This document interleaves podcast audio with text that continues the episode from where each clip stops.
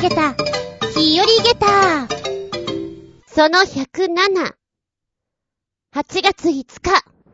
日差しが、痛いね。暑い通り過ぎて本当にチクチクとこう、じりじりと焼いてるなーっていうぐらい暑さを感じております。もう、起きたらエアコンをかけずにいられませんっていうか、常にエアコン状態うわー、電気代怖いわーと思っております。で、ここのところ、うーん、不規則な生活をちょこっとしておるので、眠いなーと思って仮眠取って、起きて仕事して、で、本音を1、2時間して仕事に行くとか、そんなパターンをやってたりするんですよ。なので、エアコンつけて、つけっぱなし状態で、出かけて、帰ってきたらお家がひんやりなんていうことがよくあったりね。あと、うちには猫が3人います。夜中というか朝方に大運動会をされているようで、リモコンをその辺に置いとくと、ピッとか言ってつけられて、今朝も起きたらね、隣の部屋が涼しかった。涼しいなぁ。どこよりも涼しいなぁと思った。で、こうね、エアコン消して、節電と思いながら寝るでしょ？寝るとみんながベターって熱くなって、あ、やりきれないんだなーって思って見てました。そのぐらい暑いですな。合言葉は、水分、塩分、ほどほどに。ってとこでしょうかはい、しばしお付き合いくださいませ。お相手は私。子供の頃、食卓に並んでいてがっかりしたおかずは、冷ややっこです。残念。厚み純です。しばしお付き合いくださいませ。この番組は、ちょあへよ .com のご協力へて放送しております。あー、よく寝たな。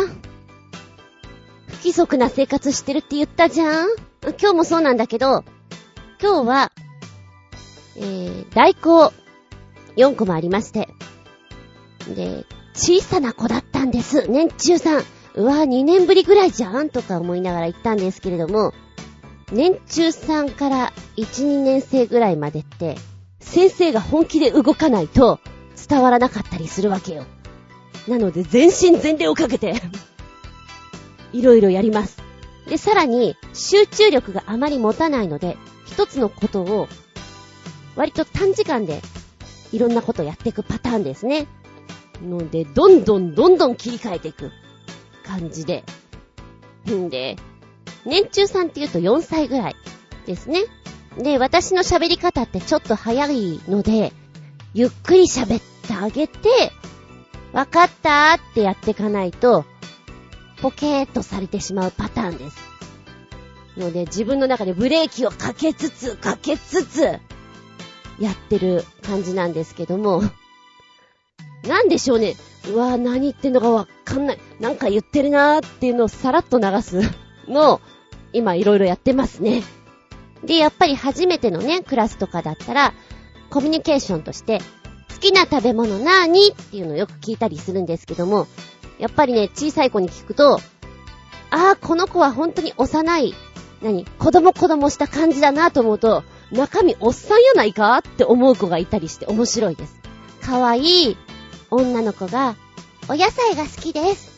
なんかモデルさんみたいなこと言ってんな。野菜なんてきって言ったことないぞ、私は。え、じゃあお野菜の何が好きなの？もやし。ああ、美味しいよね、もやし。うーん、じゃああなたは？パフェが好き。なんかおしゃれだな。へえ、何パフェが好きなの？フルーツ、フルーツパフェが好きな。へえ、お姉ちゃん。いや、ごめん。おばちゃんはフルーツパフェ食べたの大学生の頃だぞ。おしゃれだな、君はな。うん。で、君は何が好きなんだ？ブロッコリー。ブロッコリーか。へえ、何でも食べるな。うーん、思い返せば、私が子供の頃好きな食べ物と言われたら、問われたら、きっと今とそんなに変わらないものをあげたであろう。でもこうやって聞いてるとさ、なんかあの、嫌いなものとかって、だいたいこう想像がつくかな？例えばこう苦味のあったり、ぐにゅっとしてるもんだったり、トマトみたいなもんだったりっていうイメージがつくんだけど、え、そこ好きじゃないんだっていう時がたまにあって驚く時があります。カレーが嫌いなの、えー、カレーなんだ。へえ。じゃあカレーライスは嫌いなの。だからカレーはかけないで食べ、それは白米だよね？とか思いながらね。あったな、そんなの。ご飯にかけるものが嫌いっていう人。あとはね、お寿司は好きだけど、お刺身は嫌いって。え、なんかよくわかんないんだけど、うーん、そ、そか。でもね、この間わかったのが、怪獣先生が逆なんですね。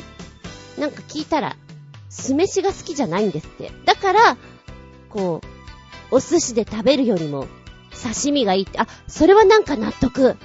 でもその逆は一体何なんだろうって、ちょっと疑問に思ったりします。うん。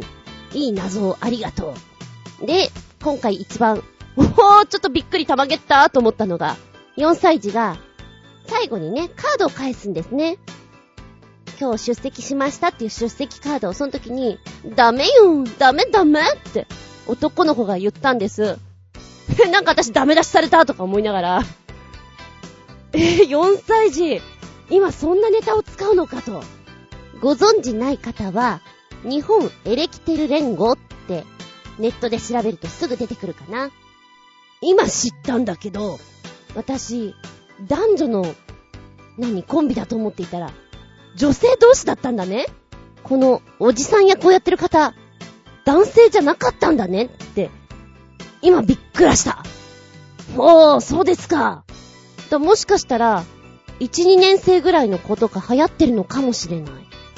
ダメよ、ダメダメって、あのフレーズ。今私が教えてる子たちはそういうのをやる子たちじゃないので、で、年長さんのは全くそんなことをしてないので、もっと幼いんですよね。だからね、ちょっと斬新だったら。なんだこれ流行ってんのかって。明日使ってみようかなみたいな。ダメ出しの時にね、受けるかな滑るかなって思ってる。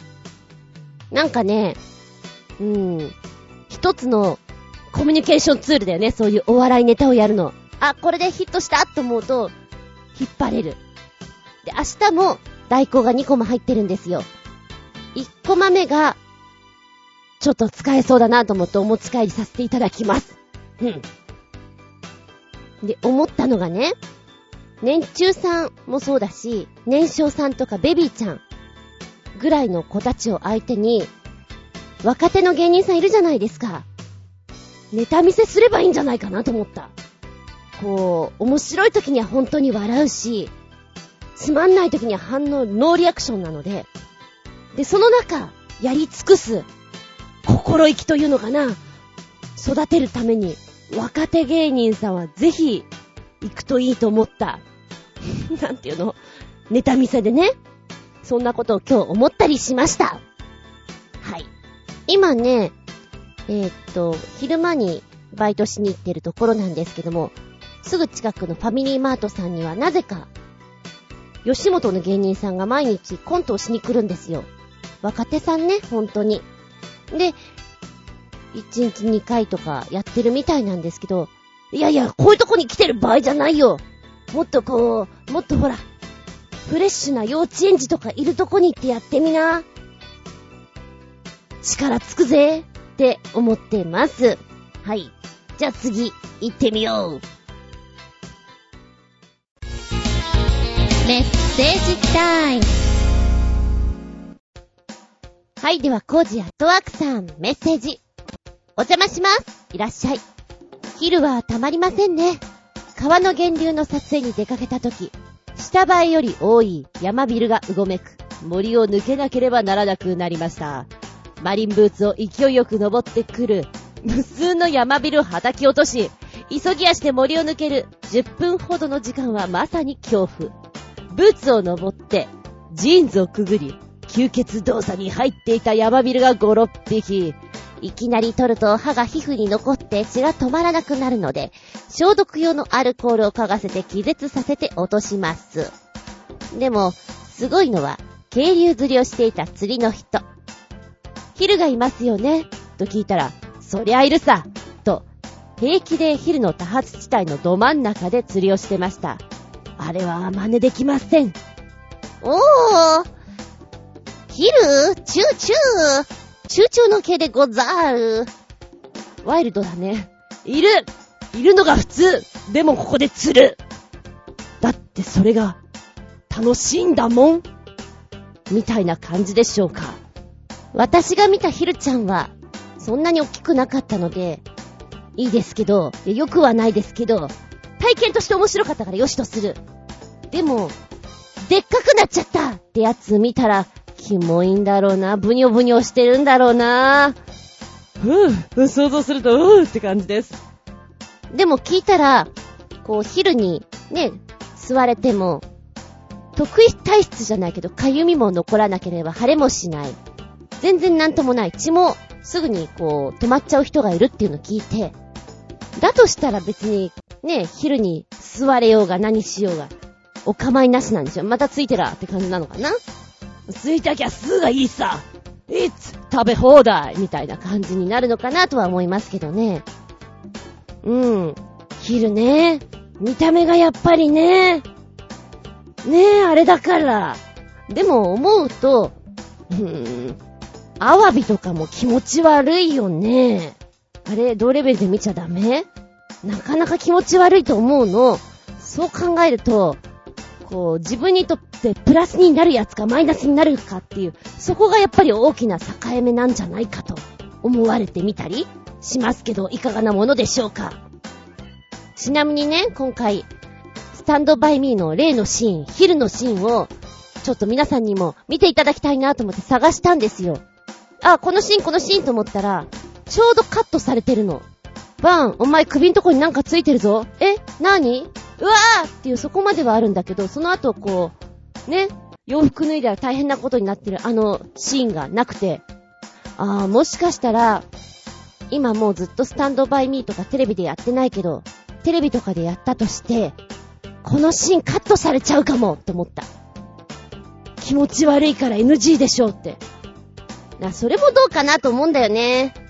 だってそれ作品じゃんみたいな。多分、うん。羊たちの沈黙の、あの、食べるシーン。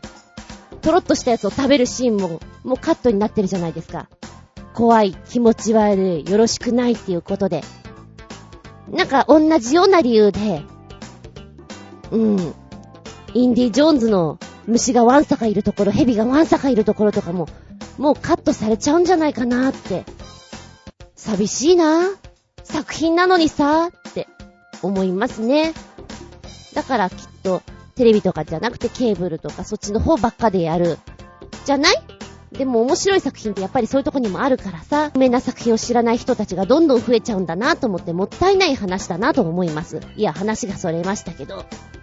ああ、でもなんか、ヒルの生態とかよくわからないけども、イメージすると奴らちょっと面白いよな。気持ち悪いけど。はい。ありがとうございます。続いては、超新星ヘナチョコヨッピーくん。メッセージ。なんかよくわからんが、25人乗りの世界一長いバイクなんだってさ。でもさ、実際に25人乗せて走ってないし、多分乗せては走れないと思うな。適当な作りだよ。かっこ笑い。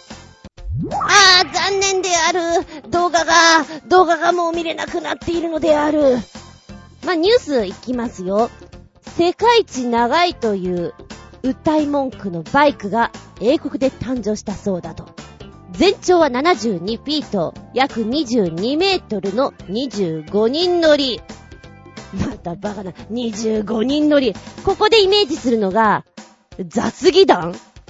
こう、バイクがあってさ、乗ってるじゃん運転する人が。その後ろに、扇形のように人が乗ってるところを私は想像した25人。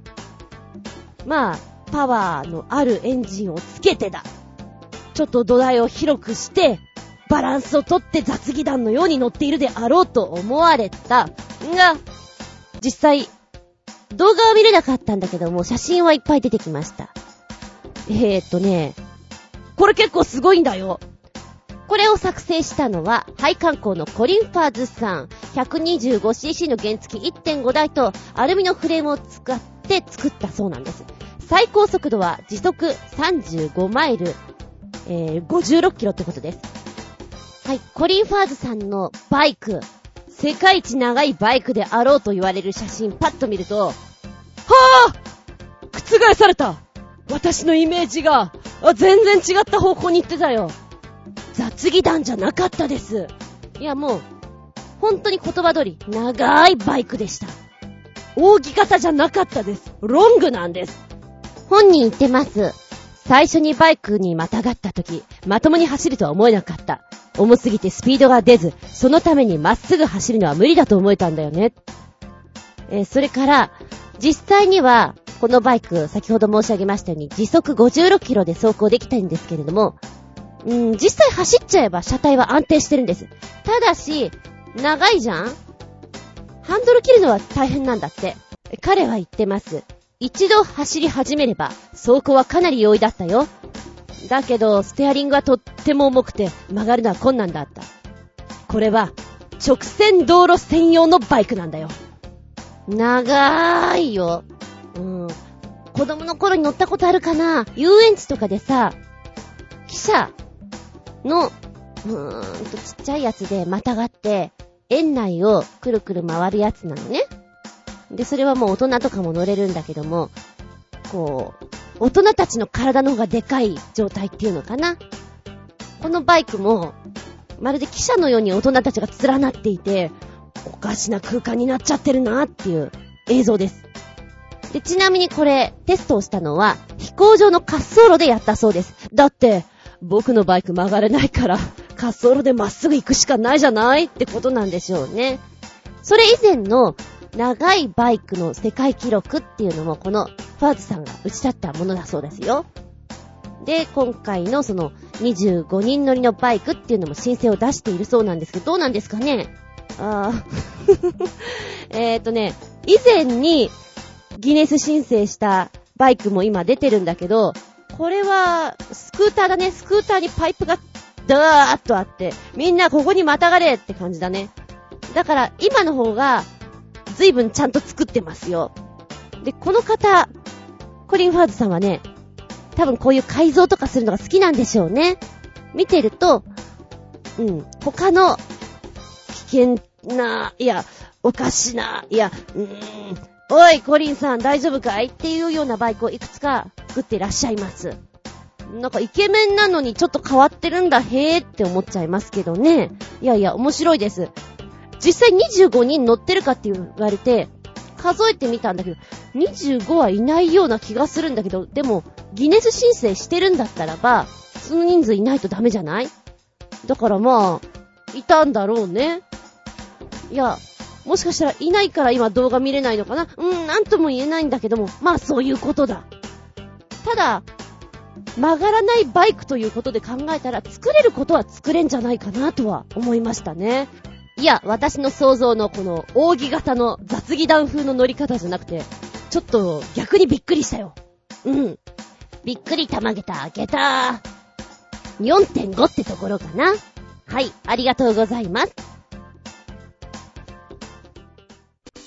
びっくりたまげた、プチゲタ話。ドーンとなった花火だ、綺麗だなーの巻。花火大会の時期なのである。思えばさ、夏休み前半に花火大会っていうのが多いみたいじゃないですか。なんでもっと後半にやらないの？こう集中して頭に持ってきてる感じがするんだよね。バラバラと持ってきてもいいんじゃないかなと思うわけよ。まあ、それはそれで置いといて、うちの近くには板橋花火大会というのをやってまして。で、ちょうどね、ベランダに出ると花火が見えるんですよ。これはお見事だねっていうぐらい見れるんですね。で、ちょうど屋上にもこっそり上がれるルートがあって、なんで私がそれ知ってるかっていうと、うちのニャンズが、こうドア開けた瞬間に飛び出していってしまって屋上まで駆け上がってしまう時があったんですね。で、そんな時に、最初は壁をじ登っていたんですけど、うまいことこう、屋上への階段のね、出入り口のところのロックを、ふいって上げると、上に行けるんだなっていうこと気づきまして、当初は壁をよじ登ってました。ロッククライミングって感じでな。ちょうどボルダリングとか、なんか私の中でやってたから、足と手の力で、みたいな、そんな気分でやってましたよ。でも、こっそり上がれること知っていたので、まあ、ニャンズが逃亡した時もそっから、うまいこと捕獲しに行っていました。で、その時に屋上から何もない空間でね、外を眺めることできるんだなと思っていたので、こりゃいいやと思ってたんです。で、昨年も見たいなと思っていたんですけど、先に先客がいまして、5階の、うーん、多分あれは3歳児ぐらいの男の子なのかな？のファミリーがですね、屋上に行って大騒ぎしていたんですよ。すっげーわーとか言ってやってたので、なんでしょうね。後から行きづらいじゃないですか。で、一応、屋上は上がっちゃいけないことになってるので、行けないっていうか上がれないようになってるのでね。なんでいるんですか？って言われたらちょっと気まずいので、行けなかったんです。で、今年は、よし、今年こそは行ってやろうと思って、ちょっとその準備をしていたんですよ。で、花火始まって7時ぐらいか、ちょい過ぎぐらいに、よし、上上がろうと思って、行こうと思ったら、エレベーターふっと見たら、屋上で止まってるんですね。あれ屋上で明らかに誰か行ってるなっていう感じだったんですよ。まあいいや。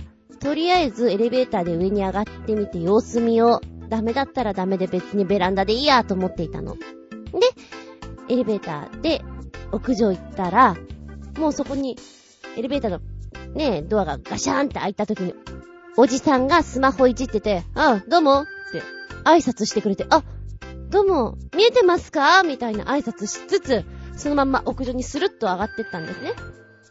そしたら、普段誰もいないところが、なんとそこは、バーベキュー大会。うわ、バーベキュー大会だもう、テーブルとかも本当に、ダーンと出されていて、ジュージュージュージュー焼いていて、ビアガーデンみたいに本当になってんですね。うわ、これ、ちょっと今、そしらぬふりで入ってきたけど、だ、誰も気づいてないような気がするけど、あれだな、多分、うちのマンションの下のところに不動産屋さんが入ってるんですね。不動産屋さんファミリーだな、これな。きっとな。従業員とかみんな集まっちゃったな、っていう感じで。結構な人数なんですね。で、おそらくよ、そしらぬふりしてそこに座って、ビールかなんか飲み始めたら、お肉もタダで食べれたような気がする。ねえ、暑いですよね。うわぁ、花火綺麗とか言ったら、できるような気がする。ただちょっといたたまれなかったんで、30秒ぐらいでそこを出ましたけど、いいね。なんか、そんな、そんな風に花火大会を楽しんだりもするんだ。ほうほうって。ちょっと斬新だったとともに、私の知ってる顔に合わずによかった。あれ？みたいな。あなたは、住人ですね？みたいな。なんでここに来てるんですか？みたいな。いや、多分、ね、みんなベロベロに酔ってるからそんなことないと思うけど、なんかやっぱちょっと気まずいじゃん？そういうのって。ねえそんなこと思いつつ、こう、扉を開けて外の世界を見た時の、あやっちまった感はちょっとなかったです。びっくりたまげった、プチゲッターって思いながらね。ちなみにね、頭に歌った、ドーンと出たってやつ、花火っていう童謡なんですけども、なんか、なんか、植木仁さんとか歌ってたような気がすんなーと思って検索かけたんですよ。植木仁さんは出てこなかったんだけど、ちょうどパッと見た時にこの歌をね、YouTube で見て、えーっと、歌のお姉さんみたいな人が、お姉さん？ずいぶん歌い方が朗々としてますけれども、この方が歌ってらっしゃってて、そのバックにね、小学生が盆踊りみたいなのしてるんですよ。で、なんか、楽しくなさそうに盆踊り風にやっていて、よく見ると、あ、変なおじさん？あ、変なおじさん的な動きをしてるのがちょっとね、楽しくて見てしまいました。いや、どうでもいいんだけど。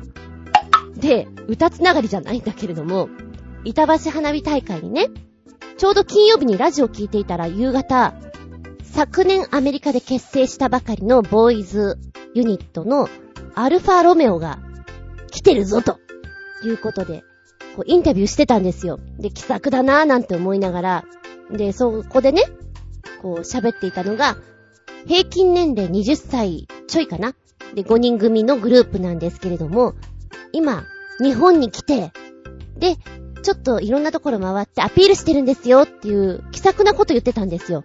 で、僕たちアルファロメオのファンの子たち、女の子のことをジュリエットって言ってるんです。で、男の子のことをロミオって言ってるんですよ。なんていう、ははって言って、なんてなんか愛くるしい人たちなんでしょうと思っていたら、ちょうどね、板橋花火大会にも行って歌いますみたいなこと言ってて、来るんだみたいなね。来るんだって思うんだけど、あの人混みの中に行く勇気がなくて、なんでしょうね。ケーブルとかで出てくればいいのにって思って、思って終わりにしました。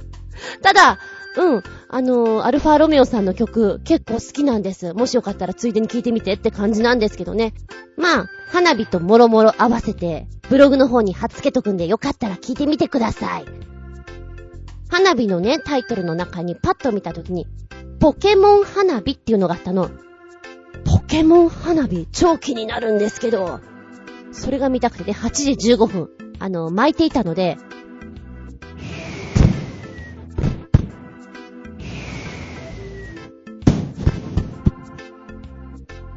えー、っと、ポケモン花火になりまして、黄色い玉がポカーンと打ち上がったら、普通は丸いじゃないですか。まん丸いところが、ずいぶんちょっと崩れた丸だな、と思っていたら、ハートっぽい感じなんですよ。あこれはもしかして崩れたピカチュウだね？って感じで、あ、ポケモン花火ってこういうことか。ほう、ほうほう。なんかちょっと納得いかないけど、まあ、ほうほうですな。と思った。で、おばちゃん思ったの。ピカチュウってさ、耳とかちょっとこう、とんがってるじゃん？花火で表現するの難しいんじゃないかなと思って、せめて、丸いキャラクターをやるべきだよね。アンパンマンとか、ドラえもんとか、じゃないかなって思ったの。まあどうでもいいんだけどね。あ、でもこんな花火とかも作れるんだねってちょっと面白かったです。皆さんは花火大会とか行ったりしますか？おばちゃんは人混みが苦手なんで、ダイレクトにその会場に行くことはありません。ただ間接的に遠目から見たりはします。その程度です。つ、お話でした。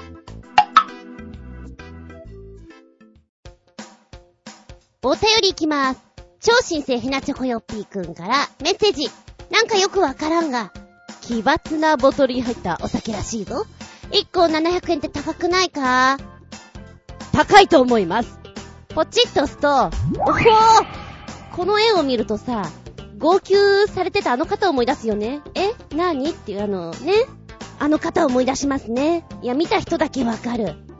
で、ぐーっと降りてくと、はい、出てきた画像。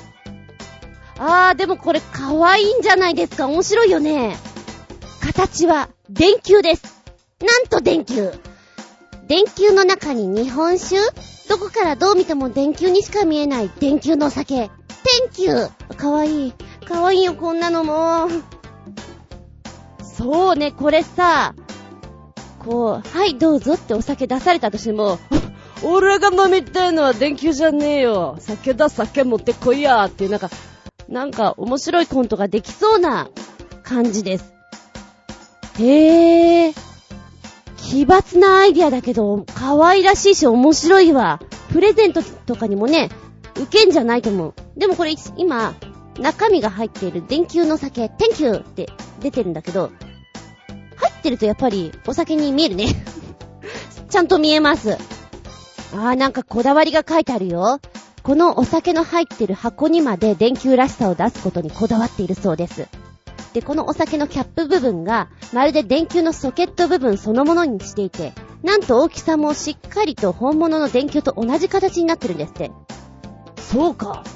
合計は E26 という企画だそうで、気になる方はハマるかどうか試してみてはいかがでしょうか。うわぁ、ここでいたずら浮かんじゃったよ。酒好きの友達にさ、これ、こっそりとこう、お風呂場とかトイレとかの電球入れ替えといたらどうだろうか？ど、どうか、気づかなさそうだ。ちなみにこの天球、味わいは淡麗ながらもうま口で味わい深さを感じることができるそうです。全3種類。ああ、ライトの感じも、こう、普通に透明のやつと、ブルーがかってるのと、グリーンのやつと、3つあるね。綺麗だよ、でも。並んでたらとっても素敵。へえ、でも、700円か、高い。高いね。高いけど、ちょっと、欲しいかも。私日本酒飲まないんだけど、欲しいかも。しれない。いやーなんかちょっと可愛らしいいたずら浮かんじゃったよ。悪質ないたずらかな。いや、やってみたいよ。ありがとうございます。私の中で気分盛り上げた。下駄4.5。ありがとうございます。はい、もう一丁。超新星ひなちょこよっぴーくん。これ前回取り残し分より。メッセージ。そういえば、6月の世界の果てまで行ってきゅーで、伊藤麻子が全く意味不明の尻ドラムされてたな。放送事故レベルとか、叩かれてたけど、爆笑ではあったな。ということで、芸術的な尻ドラムの映像と記事でも見るでねるねる。尻ドラムってこういうのかうわぁ、私のイメージと違った。尻ドラムって言うから、勝手にこう、ドラムがあって、セットがあって、お尻でどんどんぶつかっていくような、体当たりな演奏、演奏？なのかなと思っていたら、全然違ったわびっくりたまげた下駄 !5 つえーと、パッと見たら、尻ドラム。もう、お尻自体が、ドラムってことなんですね。で、動画の中に、まず最初にあったのが4人の方が、こうお尻を出してる状態ですよ。ティーバッグかなまあ、履いてて、パンツ履いていて。で、ドラマーさんがいて、ひたすらリズムをお尻で刻んでく。で、ちょっとした音が周りから流れてくるような中に、ペチペチペチペチ、ペチペチ、ペチペチペチペチ、ペチペチペチってこう叩いてく。うわ、シュールだなぁと思ったの。もうただただこう、いかに面白くっていうかこう、手の動きだよね。手の動きでお尻を叩いていくかっていうところにあるのかなっていうのを淡々と見せていくのがね、まあ、3分ぐらいあります。で、ずっと見てると、右から2番目の人のお尻をね、一番よく叩いてるんですよ。これ痛いだろうなぁ。あんなに叩かれたら痛いよなぁと思って、そっちを見てしまいましたね。うん。これやったんだ、伊藤麻子。うわぁ。すごいなぁ。な、体、体当たりだね。へぇで、さらにこのね、動画、もうちょい降りていくと、まずは尻ドラム、お尻が4つあるのを、テケテケ叩いていく。2番目のやつはお尻が4つ。胸女性のバストと男性のバスト、バスト、チェストありまして、お尻も叩くんだけども、胸もポコポコポコ、ペチペチペチって叩いていく。で、さらに、うーん、他の効果音も出せるように、サイドにちょっと仕掛けがあります。で、これが4分ちょいありまして、途中で、こう、お尻の方々の顔見せがあるから、あ、こんな方が、ね、お尻出してたんだ、へー、みたいなのを見ながら 変わってるなーって思いながら。ただ、ステージングとしては面白いと思う。うん。何を真面目にやっちゃってんだろうなっていうのはね、盛り上がると思うよ。そして一番最後に、お尻の数がドーンと増えて、ちょっと怖いもんね。これ何、何人いるのって感じ。5、6、7、8、え ?90、11、12。12、3人いるのかな？もっといるのかな？で、上からも映像ポッて、なんともね、落としてくれるんだけども、やっぱり見た目が怖い、これ。いやいやいや、ここまでやらなくてもいいかな？って感じで。だってこう、お尻を突き出してる人の上にもう一人乗ってるんだもん。ダブルで重なっちゃったみたいなのを4分とか我慢してやってるわけで。なん、なんかおかしいんだけど、やってる人の気持ちになると、切ないなぁって思いながら見てました。ちなみにこの映像の中でお尻をポコポコ叩いてる方、一応スペインで活動してるプロのドラマーさんなんですって。ジョージさん。へぇまあ、ネットの反応はいろいろあるみたいですよ。え、伊藤麻子のは出てこないのかな、シリドラム。あったあった、伊藤麻子さんの おかしいな。そうだよね、こうなるよね、反応としてはね。いったーいってなってる。ほうほうほう。まさにこの、何？お尻叩かれてる人たちの表情までわかるような位置にカメラが動くと、まさに違う意味のシュールさが出てくる なんだこれみたいな。ちょっと合わせて見ていただきたい。です。えー、伊藤あたこさんバージョンと、普通にお尻叩いてる。お尻プラス胸。お尻たくさんバージョン。ぜひご覧ください。ちょっと気分盛り上げた？ああ、でも馬鹿げった？いろいろな気分になっちゃった？ありがとうございます。続いてのメッセージは、コージアットワークさん。タイトル、猫を冷やそう。お邪魔します。いらっしゃい。この暑さで外猫も加熱気味。昼間は日陰で息苦しそうにしているばかりで遊んでくれません。というわけで、クール猫プロジェクトを発動してみました。内容は簡単。軽く絞ったタオルで猫を拭くだけ。拭いた後に毛が筋状になる程度の水気で OK です。最初は背中。不思議そうな顔をされることもありますが、すぐに気に入ってくれます。次に首、頭、顎、さらに耳の中。母猫が子猫を舐めるような感じで、若干強引に拭いてしまいましょう。拭き終わって、猫を触るとひんやり冷えています。気持ちよさそうです。でも大抵すぐに寝てしまって遊んでくれません。プロジェクト達成率50%かな？では、米印、最初に6匹の外猫に試してみましたが、全部 OK でした。とはいえ、そもそも触れない子や極端に臆病な子に無理すると噛まれたり引っかかれたりするかも。ご用心ください。コジアトワーク。これ、これ面白いな。触って、遊んでほしいな。みんな涼しくなろうよ。そしたら遊ぼう。寝てるよ。かわいいな。へえ。ね今すっごい暑いもんね。うちのニャンズも、なんか元気なくなってるもんね。ただクーラーが好きな子とそうでない子が分かれちゃうから、やっぱりこうかけても、なんかぐてーっとしてたりしますね。玄関とかにいたりするな。うん。お外の子はしんどいよね。歩けないんじゃないかと思っちゃう。あの、ピークの1時2時なんかは。い、痛い。皮膚本当に痛いよっていう状態になるじゃないですか。で、またほら、アスファルトなんか冷えてくるのも時間かかるでございましょうねえ。大変ですよ、生きるのも。優しいね、でもこれね。でも相当慣れてるね。私の知ってる外猫さんはまず触らせてくれる子はそんなにいないので、むしろ触らせてくれる子？君なんか珍しいなっていっぱい触っちゃうもん。そのぐらい。ま、いつも写真撮りに行ってるから、またあいつだよ。来た来た、今日はなんだよって感じで、懐いてくれてるのかなそういうの嬉しいですよね。へえ。うちのニャンズにもこれできないかも、タオルで拭くの。やりたいんだよね、顎が汚いの。確かに触ると、なんかぬるーくなってる。大丈夫か？熱持ってんぞ、こらと思う時が、本当にあります。いや、優しいですね、本当にね。いつも、カバンに濡れタオルってところでしょうか。うん。なんか真似してみたい。やらせてくれる子いないかな絶賛募集中。ありがとうございます。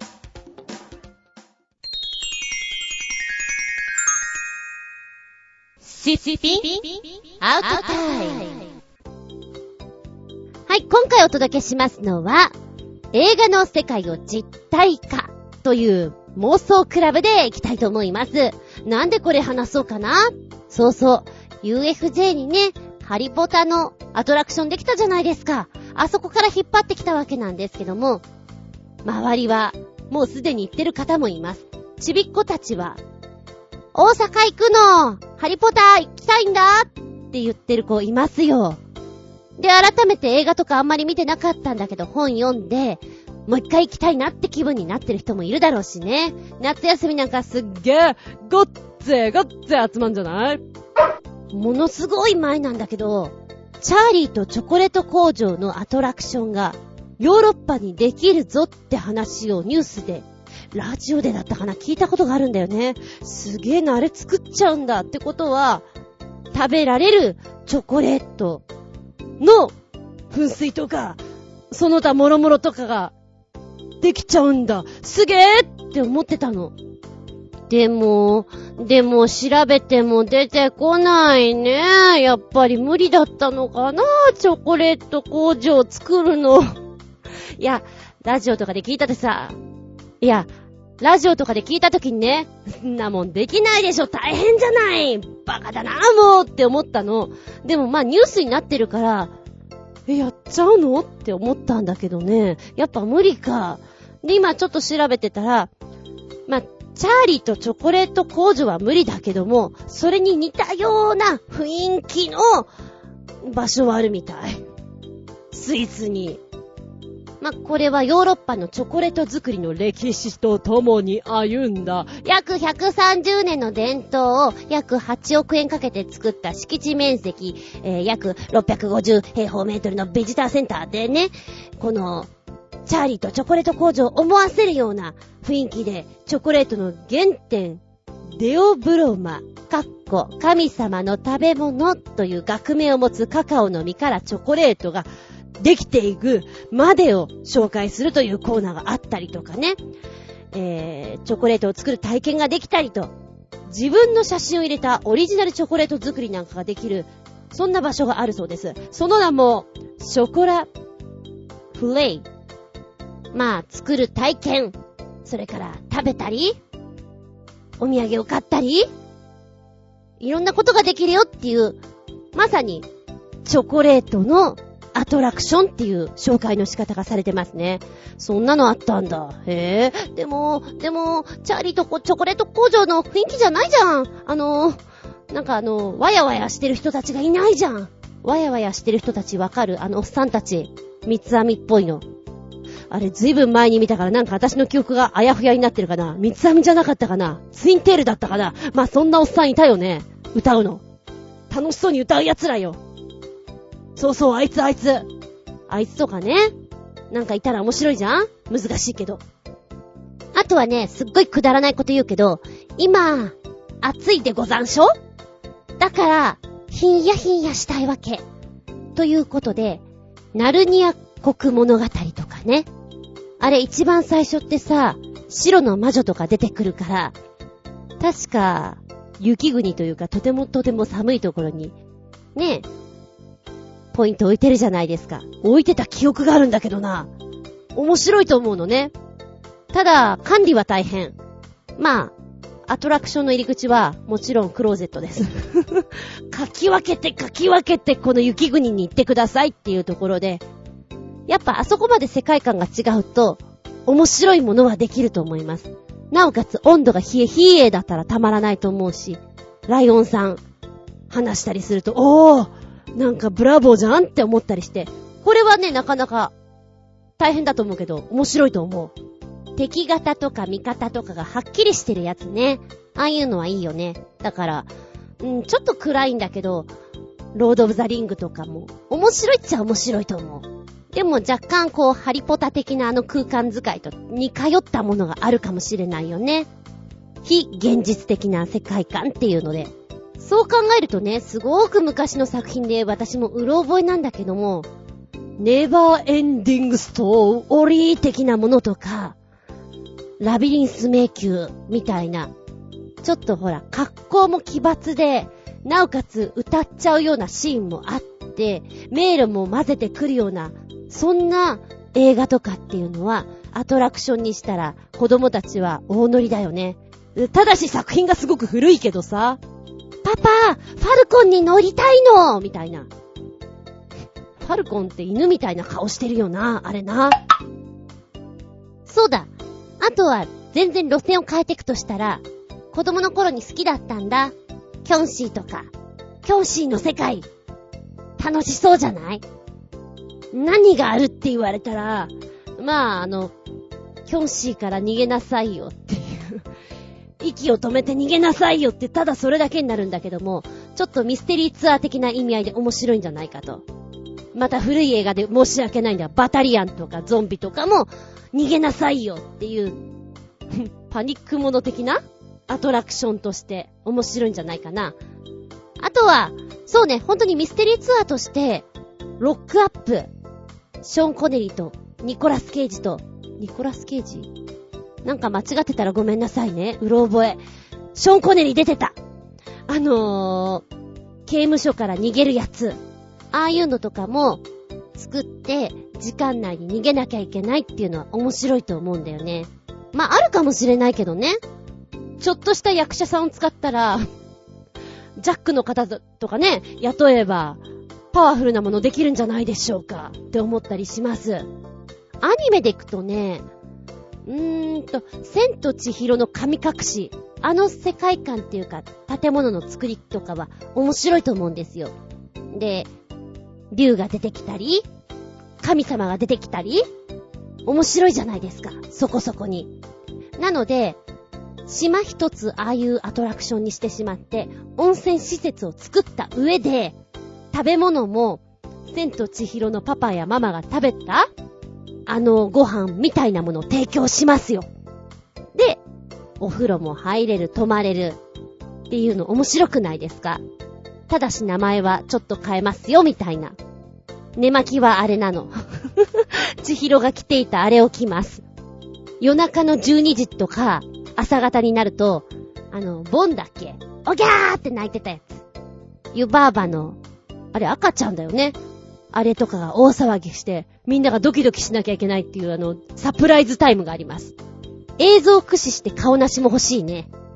ああ、ああ、いつまでもついてくるのストーカーですよ、もうここまで来たら。でもなんか、そういう風に考えると、このアトラクションは、だって泊まれて、ご飯も食べれて、温泉もあって、なおかつ、ちょっとドキドキタイムもあってって面白いと思うんだけどなぁダメかなぁお風呂も掃除してね。千と千尋の神隠し。あのー、千と千尋の神隠しのモデルになったんじゃないかって言われるような場所があるんですよね。で、私そういう場所に行ったことがあるんですけど、2箇所あって、どっちもそういう風に言われてるの？みたいな。まあ、アイデアの一つになったんだろうけど、こう、外見、ライトのつき具合とか、ふわっとした感じとかは、あ、本当になんかあの、白とかいそうみたいな空間でね。そういうのをうまく使うといいかな。あ、ジブリ扱いでいくともう一つあれだ。天空の城ラピュタに似ている島があるんだよね。ニュースで見た。そうそう。友ヶ島で読み方合ってるかな。和歌山の無人島がラピュタに似てるんだよ。あの世界観にそっくりなんだよっていうのは、えー、第二次世界大戦の時にね、放置された、こう、砲台とかがそのまま残ってるんですって。で、この砲台跡とか、この森の生い茂方とかが、ラピュタだよねって話題になってるらしい。ファンはみんなで行っちゃいたいって盛り上がってるらしい。そんな島がある。あるならば、アトラクション化。いや、しなくてもいいんだけど、こういう場所に行こうよっていうツアーで、もう一つのアトラクションだなとは思いますけどね。なんだ、私見た写真のやつは、パズーとシータの格好して、ここで写真撮ってる人いた。面白いなと思った。盛り上がるよね、それはね。うん。じゃあ、ここでメッセージ。コージアットワークさん。映画の世界を実体化。うまく実体化できていない老舗といえば、スタートレックでしょうか。ラスベガスにあったというテーマパークは閉鎖されて、再開の見込みがないようです。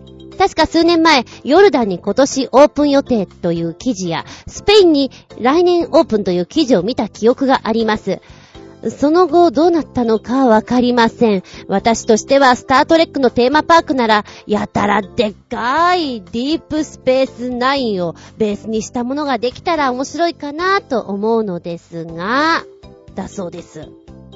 今くっつけてくれた動画を1分58秒見たんですけども、これは、これは作るの大変だな。でも作ったら作ったで、お客さん行くね。もうちょっと未来になったらできるかな それってモノ本じゃんって感じだけど、スタートレックは見てないんだけども、うーん、皆さんあのいでたちをしてやったらファンが多いじゃないですか。来ますよね、それはね、きっと。同じような空間を味わいたいの、みたいなね。あー、スペースものって難しいよね。やったらやったで絶対いいんだのはわかるけどさ。スペースものは難しいよね。夢がある。ロマンである。だけど、どうする？どうやっちゃう？海の中でやったらどうかな？ねえ、海の中でこういうの、うー、ちょっと大変だけど、宇宙でやるよりは同じかな？面白いと思うの。こう潜水艦で行くわけ。行くから、ちょっと宇宙船じゃないけど、ね、深海魚とかも見れて、なんかクジラとかも見れたらなお嬉しいんじゃないみたいな。ダメかな広げすぎ？大変なのはあれだね。スタッフさんだね。缶詰です。そこに缶詰して働いてください。なおかつ、ちょっとメイキャップも施してください。必須です、それは。でもなんかそういう風に考えたら、うーん、スターウォーズとかあっても面白いかもしれないね。でもスターウォーズはさ、コアなファンが多いじゃない、やっぱり。いや、スタートレックもきっと多いと思うけど、生半可なものじゃ許してくれないような気がする。こんなんだったら作るなよみたいなね。クレームの嵐っていうのかな。怖い怖い。あ、バカなので行くと、猿の惑星はどう？猿の惑星。えー、っと、やっぱりスタッフさんは、メイキャップ施してください。で、お客さんもメイキャップしてもらいます。まず入り口でメイキャップ。で、ちょっとモコモコになった感じで中に入ります。もう誰が誰だかわかりません。そんな中、バカだな、このアトラクションあれ、猿の惑星ってどんな話だっけ？一番最後に、あのね、女神像が出てくるのは覚えてんだけど、中盤がなんか色々覚えてない。まあ、みんな猿になるわけ。大雑把なこと言っちゃった。でも、なんか、全身メイクっていうのも面白いような気がする。金はかかると思うけどな。なんか普段できないじゃないですか、猿メイクなんて。ファンは嬉しいよね。私の知り合いは、スターウォーズファンもいるし、猿も多いんですよね。残念ながら両方ともしっかり見てないんで、そう、そうですね、ぐらいにしか話がついていけないんですけれど、うん。ありがとうございます。私の妄想に拍車がかかりました。んでは、超新星ひなチョコヨッピーくん、映画の世界を実体化。考え方をちょっと変えてみよう。映画の世界を実体化させるより、映画やテレビの世界に入り込む方が簡単かもね。そんな映画としては、カラーオブハートやマトリックスシリーズが有名だな。まあ、僕ちゃんが入り込みたい映画の世界としたら、ダークシティだな。この世界で毎日同じことを繰り返すんだ。かっこ笑い。そしてもう一つ、映画のうる星やつらビューティフルドリーマーの世界もいいな。言い出したらキリがないので、これにて終了。ああ、ダークシティ。これは、ちょっとミステリー系でいいですね。謎を解けみたいな方向性で。面白い。うん。そこ、そこ行くか。へえ。そしてうる星やつら。うる星やつら。結構見てると思ってたけど、私これ見てないかも。ビューティフルドリーマー。あ、多分知らない。と思う。見たら思い出すのかなごめんね、今ちょっとつけてくれたんだけど、さすがにちょっと見れなくて、後で見ますけれど。なんでしょう、あの時代はうるせえ奴らとか、すげえ見た記憶はあるんだけど、ちょっと記憶がごっちゃになっているみたい。でも、高橋留美子さんの世界って、すごく独特じゃないですか。ルミ子ワールドって感じで。コミカルであったり、不気味であったり、その世界観は、確かに、テーマパーク、アトラクション化したら、嬉しいです。はい。うーん。うるせえ奴ら好きなんだよな面倒修太郎好きなんだよなあのキャラクター。懐かしくなっちゃったなぁ。後でじっくり見る。ありがとう。もう一つおまけに、映画の世界を実体化、人間と潜水艦のような船を一時的にミクロ化して、人体の中に入って悪い幹部を治療する映画のミクロの決死権とか、インナースペースの世界なら実体化も何も今の世界でいじる必要は全くない。人間の中にさえ入れればいいだけの話。ああ、確かにインナースペース系は面白いですよね。ミクロの決死権は私知らないかもしれないです。でも同じような体内に入り込み系か。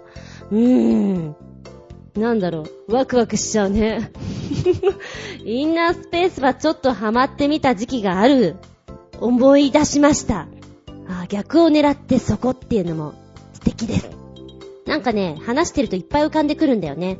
スタンドバイミーとかでもさ、どっか山の中で夜中にみんな集合して、あの寝袋とか持って、本当にミステリーツアーのように、まあ、死体は探せない。だけど人形を探すとかさ、そういう風にできるじゃないですか。遊べるなぁと思って。あ、テーマパーク化というか、一つのイベントとしては結構いろいろできるんだなっていうのが私の中で見出せました。見出したから何っていう話なんですけれどもね。いやいや、面白いです。あ、あ、っていうか、っていうか、時間がいっぱいいっぱいなんで、本日は、そうね、映画の実体化っていうことで、まだまだ話し足りない、メインブラックとかも、いいんじゃないなんて思いながらも、今宵は、このぐらいにしとこうかな、と思います。メッセージありがとうございました。お便りいきます。超新鮮なチョコヨッピーくん、メッセージ。なんかよくわからんが、世界一長い貨物列車らしいです。っていうのと、二つ目。これはまたタイプの違う貨物列車で、コンテナ二段重ねバージョンの超ロング貨物列車だよ。正解は広いなぁ。動画をポチッと押すと、まあ見てきたわけなんだけど、長い長い今これを見ていて頭の中スーッと来たのが、これこれこの歌。果てしないっていう、あれ？おおお、ゾラットっていう、あの歌が、ダーッと来た。ダーッと、8分間ちょっと皆さん、8分間よなげーなげーえー、約682両。踏切待ち8分。すごいよ、もうね。いや、これだけの車両だから、ねえ、圧倒されるのもそうなのよ。いつまでもいつまでも絵が変わらないの。1分見ても2分見ても変わらないの。で、そりゃそうなんだけど、それが本当に、果てしないって、音にリンクするって言うんだろうか。いやー、これすごい。すごいよ。なんだろうね、あまりにも長すぎてちょっとびっくり。玉ゲッター、ゲタ5つ、ほんとに、見た瞬間5つって思ったもんね。はぁそしてもう一つの、ね、コンテナ2段重ねの方は、長いんですけれども、こちらは4分28秒の動画になってるんですよ。まあ、実際4分20秒ぐらいで目の前を通り過ぎてしまう感じですかね。なんだろう、カンカンカンカンっていう踏切の音が最初、すごく、緊急緊急だよみんなっていうなんか、張り詰めた感じにさせてくれますな。すごいこれも。でもやっぱりさっきの682両の方が圧巻って感じです。うわぁ、びっくりしたー。ありがとうございます。もう一丁。超新鮮なチョコヨッピーくんから、なんかよくわからんが、今世界中で大爆笑を呼んでいるらしい、世界各国の指導者を皮肉ったパロディ動画です。あの国もこの程度で目くじら立てなさんなって。はい、見てきました。3分29秒の動画なんですけど。笑えますよ。笑いっころゲッターゲッター !4、うん、4かな ?4.5 かな？なんかね、ぐっと掴まれるものがあるんだけども、一番最初は割とね、おとなしめで来るんですよ。だから、もっとガツンと来てもいいかもしれない。じっくり見てると、なんかね、この動きと表情がすごく合ってて可愛らしいなって思うの。本当に。で、あ、この人知ってるっていう人から、あ、あ、この人も出てくる。えー、じゃあこの人も出てきたねみたいなのが広がりが出てきて面白い。やっぱりこれはちょっと中盤から後半にかけて動きがもっと変わってくるから、最後まで見た方が面白いかな。私はね、あの、イエスの人の笑顔がたまらないなと思う。こういたずらっ子っぽい格好で。で、まあ、ダンスとかもやったり、サッカーもやったり、えー、普通に喧嘩とかもしたりするシーンもあるんですよ。いろんなシーンの中の、その、さえ渡る表情動きと合っていて、コミカルで面白いなぁ。いや、ほんとにね、眠い時に見たら、パッと目が覚めそうなくらい、面白いです。あー、これ誰だっけ？名前が出てこない。名前が出てこない。ほら、あの人だよ。とかいうのもあったりしてね。いやいやいや。面白いです。ありがとうございます。なんかね、これ見てると、好きになれそうな気がします。うん。なんかね、あの人もこの人も、いいなって、ちょっと思っちゃう。あなたはどうかな？見てみて。はい、そしてメッセージ。こちら、コジャとアクさん、前回の取り残し分ごめんなさい。お邪魔しまーす。いらっしゃい。ケーブルテレビのナショナルジオグラフィックチャンネル新番組、バカ学が広いものです。ネット動画などでよくある痛い失敗を科学するという内容で、これを見ていればバカを見ないで済むというもの。でも、直後の番組が、もしもの時の生存マニュアルだというのに、なんだか危機感を覚えるのですが、コージーアットワーク。へえ、こんな番組もあるんだね。今エピソードとして出てきてるのはジャンプの法則。毎回思わず顔を覆いたくなるようなスタントの失敗映像を集め、その原因を科学的な視点から突き止めるサイエンス番組。人間の限界に挑むスタントは一つのバランスを崩すとたちまち悲惨な事態を招く。成功の鍵は、科学の法則をよく知ること。宙返りで顔面から落ちずに済む方法は、自転車でジャンプする際に知っておきたい法則は、重量上げの選手に起きる体の異変とは、スローモーションを使い番組ホストがわかりやすく解説する。へえ、あ、でもちょっと面白そうかも。ねえほら、こうすると失敗。じゃあこうならないためには、うん、どう思いますか？いや、そうですね、こうすると、みたいな。勝手に今、番組を想像してますけど、へえ、なんだろうね。きっとこれって字幕じゃん。向こうの言語でやってるでしょ？じゃなくて、お、お気楽な人が声を当てて、やってほしいね。吹き替えを そのお気楽具合で見てみたいな。でもなんか一個一個のテーマ見るとね、あ、これ面白そうって思うのがいっぱいあるな。今回は重心のズレによって起こる現象を検証。なんか、今ラップを思い出した。ヨーヨーヨー、現象検証、ほうほうみたいななんか。あれ？私だけ？まあ置いといて。これに関してはなんかゴルフカートは重心がずれると横転してしまう。え、そうなの？あれそんな簡単にずれるかな？なんて思ってみたりね。木は枝や葉の生え方によって重心がずれているので、切り倒すときは思わぬ方向に倒れる。とかね。あー、なかなか見たくなる番組ですね。こういうのさ、うん、学校の授業で、リッカーの実験的なものとか、ちょっと見せてくれると興味が湧くんじゃないのかな物理とかさ、なんか関連のあるやつでね。ちょっと見ちゃおうかなって思いますね。とりあえず8月6日7時から、トランポリンの法則っちゅうのやるみたいだから、これ撮ってみるね。ありがとうございます。実験とかってさ、成功はそりゃ見たいけれども、失敗していく中のその過程を見せて、伸びていく状態を見るのが面白いよね。うん。楽しみだなぁ。さあ、そしてもう一丁、超新星ひなチョコヨッピーくんメッセージ。なんかよくわからんが、世界最大の歩行ロボットらしいです。操縦してみたいな。だって。はい、動画見てきました。こちら7分4秒の動画になってるんですけど、ゆーっくり動きます。ものすごいゆーっくりなんで、ほうほうほう。なんか薪を入れたいなっていうぐらいゆっくりです。音はね、なんか盛り上げてくれてる感じなんだけど、ロボットがちょこっとずつ動くんですよ。だからなんか、じれたい。本当にね、私短期なんでじれたくなっちゃうなって思いながらなんですけど、これは、ファンタジーとかの物語に出てくる、まあ、ドラゴンさんですよね。うん。でかい。火柱を立て、このなんだ、口から煙、鼻からなのかな？煙もくもく出し、尻尾を振り、んで、羽がこう、パサパサっていくのを、ひたすら見ます。なんだろうね。でかいんだけど、こう画面を通してるから、リアル感が少ないじゃないですか。だから、きっと、現場に行ってみたら、おー、すっげーワンダホーって思うのかもしれないなって思いましたね。えー、あと、まあ、どうでもいいんだけど、ドラゴンってさ、体の割には羽がちっちゃいじゃん？で、これで飛ぶじゃん？一応、話の中では。ものすごくアンバランスな子なんだなって。でも、この羽ばたきの力がすごくあるんだろうなってどうでもいいこと思ってみました。はい、ありがとうございます。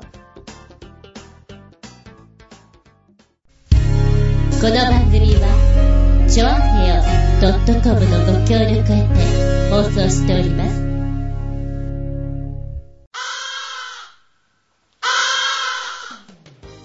はい、もう終わりになってきました。長々とお付き合いありがとうございます。次回は、8月19日、下駄108でお聞きいただけたらと思います。ああ、もう夏休みも後半戦なんだね。今短いみたいだからね。うーん、テーマはね、どうしようかな。振り返って夏休みってことで、夏休みに一番食べてたもの。これでいこうかな。いや、振り返って夏だから、いろいろ見ようかなと思ったら小分けしていくね。つうのはね、うーんと、この間、夜か、テレビをポケーっとつけていたら、よい子の、有野さんが、ゲームボーイをずーっとやってる番組をやってたんですよ。ひたすらゲームボーイをな。で、あれだな。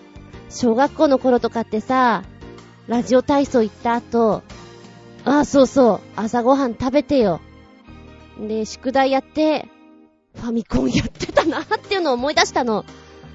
私のタイムスケジュールの中ではね、ファミコンっていう時間帯は、もう贅沢に設けられてたもんですよ。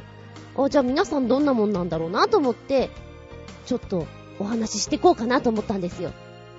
まあそうすると、うん、大枠になっちゃいそうなんで、とりあえず今回は、夏休みに一番食べてたもの。夏休み今ないし、っていう人いるでしょ子供の頃でもいいから。今、夏休みと申し上げましたが、一般的に、夏と言われる時期、一括りで結構ですよ。に、一番、あなたが口にしているものって、なーに、ベスト3ぐらいかな。そればっかり食べてるとお腹壊しちゃうよっていうものあるかもしれませんな。うひひ。そんなお話していこうかな。夏になると、増量キャンペーン実施中の方と、減量キャンペーン実施中の方と、二通りいると思いますけれども、あなたは、どちらに入りますか？なんて話もね、しつつですよ。お便りは、チョアヘヨホームページ、お便りホームから送っていただきますか、もしくは、うんと、パーソナリティブログございます。こちらの方に直前になってコメントを入れられるようにね、今回のテーマこれでやりますって出しますんで、そこに入れてくれても構いません。もしくは私のブログ、ずいぶん最近遅れ気味なんですけども、ずんこの独り言の方にもメールフォーム用意してございます。こちらに入っていただきますか、やはり直前の直前になりまして、テーマこれでござんすって出すのでそこにコメントを入れていただけると嬉しいかな。あー、じゃなければ直接のメールアドレス、全部小文字で、geta アンダーバー zun アットマーク yahoo.co.jp geta アンダーバー zun アットマーク yahoo.co.jp こちらまでお送りくださいませ。お便り、お待ちしてますよ。ただし、あー、時間の都合上、うん、いっぱいいっぱいになって全部ご紹介できなかったらごめんね。え、折を見てご紹介したいと思っておりますので、よろしくどうぞです。では次回は、8月19日、日付が変わるその頃に、下駄108でお聞きいただけたらと思います。お相手は私、サーキュレーター買ったのすごい、すごいいいね。もっと前に買えばよかったよ。厚み純でした。見舞い、聞く舞い、話す舞い。ずんこの話ももう、おしまい。バイバイキーン友達の家に遊びに来ました。またまーにお話をしている、亀ちゃんのとこなんですけどね。亀ちゃんは引っ越しをしたんですよ。えー、っと、亀ちゃんはですね、美人さんです。亀を飼ってらっしゃいます。3匹飼ってます。で、ゴキブリが嫌いで、こう、お家の畳の隙間からね、奴らが出てくるんじゃないかと。テープで全部ビシッと貼っている。そして、お出かけする際には必ず、何？ジェット噴射機用の、こう、ゴキブリ退治のお薬を持ち歩いているという、そんな亀ちゃんなんですけども、この間3階に引っ越したということで、遊びに行ってきたんですよ。で、驚いたのが、あら、あら素敵畳の隙間に テープが貼られてないって聞いたらね、うん、なんか引っ越す時に畳変えてくれたから大丈夫って言ってた。ほうほうほう、それはよかったです。でもお出かけの際にはまだ持ってるのかなあれ。ちょっと聞けなかったけどね。なかなか不思議な光景だったからさ。で、彼女の住んでるところはアパートなんですよ。で、3階になって、より暑さをダイレクトに感じるようになって、エアコンかけちゃうんだよねっていう話をしてたんですけど、扇風機が2台あってね、おや扇風機と思って、何これやっぱりあると違うの？って聞いたら、うん、全然違うよ。そうなんだ。あ、そうなんだ。よく言うけどね、最強って言うんですよ。最強なら買わなきゃなと思って、うちのね、住んでるとこの目の前にスーパーがありまして、去年の夏は1キュッパで売ってたんです、扇風機。あら、安いと思って。でもほら、扇風機ってさ、なんか場所取るじゃん？なんか買うともったいないかなと思って買わなかったんですよ。そんな変わんないやと思っていたのね。ただ、確かに亀ちゃんのお家でエアコンかけて扇風機回してくれると全然違うの。なるほど、確かにテレビで言うだけあるなと思って、買おうと思ったんだけど、扇風機は場所を取る。で、サーキュレーターもいいのになると1万超えする。どうしよう。ピコーンリサイクルショップでいいじゃんと思ってリサイクルショップ行ったら、あ、まあ、1500円前後でそこそこ色々あってね。これでいいやと思って買ったんです。割と小さいの。上も向くし、首も振るし、いいんじゃんお家に帰ってつけました。ニャンズが怖がる怖がる。ごめん。ごめん、ちょっとこれ怖かった。ごめん。なんかゴーってしてるけど気にしないで。でも、いいね。確かにこれは使うべきだと思った。サーキュレーター。あと、リボンをさりげなーくつけとくと、ひらひらひらーってなるでしょ？ちょっと慣れてきたニャンズが、チェイチェイって遊んでるのが可愛いです。微笑ましいです。あとたまにやってるのがね、うんと、濡れタオルを冷凍庫に入れといて、使うちょっと前ね、あんまりカッツンカッツンにすると意味ないので、あー、2、30分前ぐらいがいいんじゃない？ちょ、ちょっとひよく冷えましたぐらいで使うといいと思います。これを寝る前に顔の上に乗っけるとクールダウンできていいですよ。いいなぁと思った。で、ついでに、ドラッグストアとかさ、スーパーとかでも今、入浴剤いっぱい売ってるじゃないですか。冷却効果のあるやつをいろいろ使うんですね。面白いから。面白い子は面白い。冷えるなーって気になる。ただ、うーん、今までいくつか使った中の入浴剤よりも今面白いなと思ってるのが、発火油。相当面白いです。で、この発火油ね、お風呂の入浴剤代わりに、まあ、入浴剤を入れて使えるんですけれども、数滴入れます。やっぱりこう入ってる時、出た時の清涼感が違いますね。それから、シャンプーとかにつけてもいいです。頭がひんやりするわ。直接数滴取って頭をマッサージすると、クレンジング効果もあって、なおかつ、さらっとした効果が得られるのでとてもいいでしょう。うん、ただしやってみてね、これダメだわと思ったのが、顔にやっちゃダメね。すげえ、痛い。寒いし痛いからダメね。ダメよダメダメって感じ？あと、虫除けにもなるんですって。水に、この発火油を入れて、ちょっと薄めてね、網戸とかにシュッシュってやると、ずいぶん来なくなるみたいなんで、あ、いいな、匂い消しにもなるし、いいなと思ってます。で、一本、お値段高いのもあると思いますよ。ドラッグストアって500円前後で売ってるみたいなんで、こういうの購入して、その夏乗り切ると、眠い時にシュッと一かけ、目パッチリ暑い時、ちょっと一かけ頭にもみもみ、すっきりすごくいいと思う。あ、この夏はこれだなって思ってる。皆さん、すげえ暑いよ、暑いよ、眠れないよ、っていう時に使ってみて。でもあんまり使うとヒヤヒヤしてしまって逆に眠れないかもしれないね。でもすっきりよ。おすすめよ。ってお話でした。エアコンをガッと下げずに。でも、涼しさを演出したい時に、濡れタオル、いかがですか？サーキュレーター、きっとみんな持ってるんだろうね、扇風機とかね。いいね。でもって、極めつけ、発火油。これで、暑い夏を乗り切ってくれたまえ。じゃあな。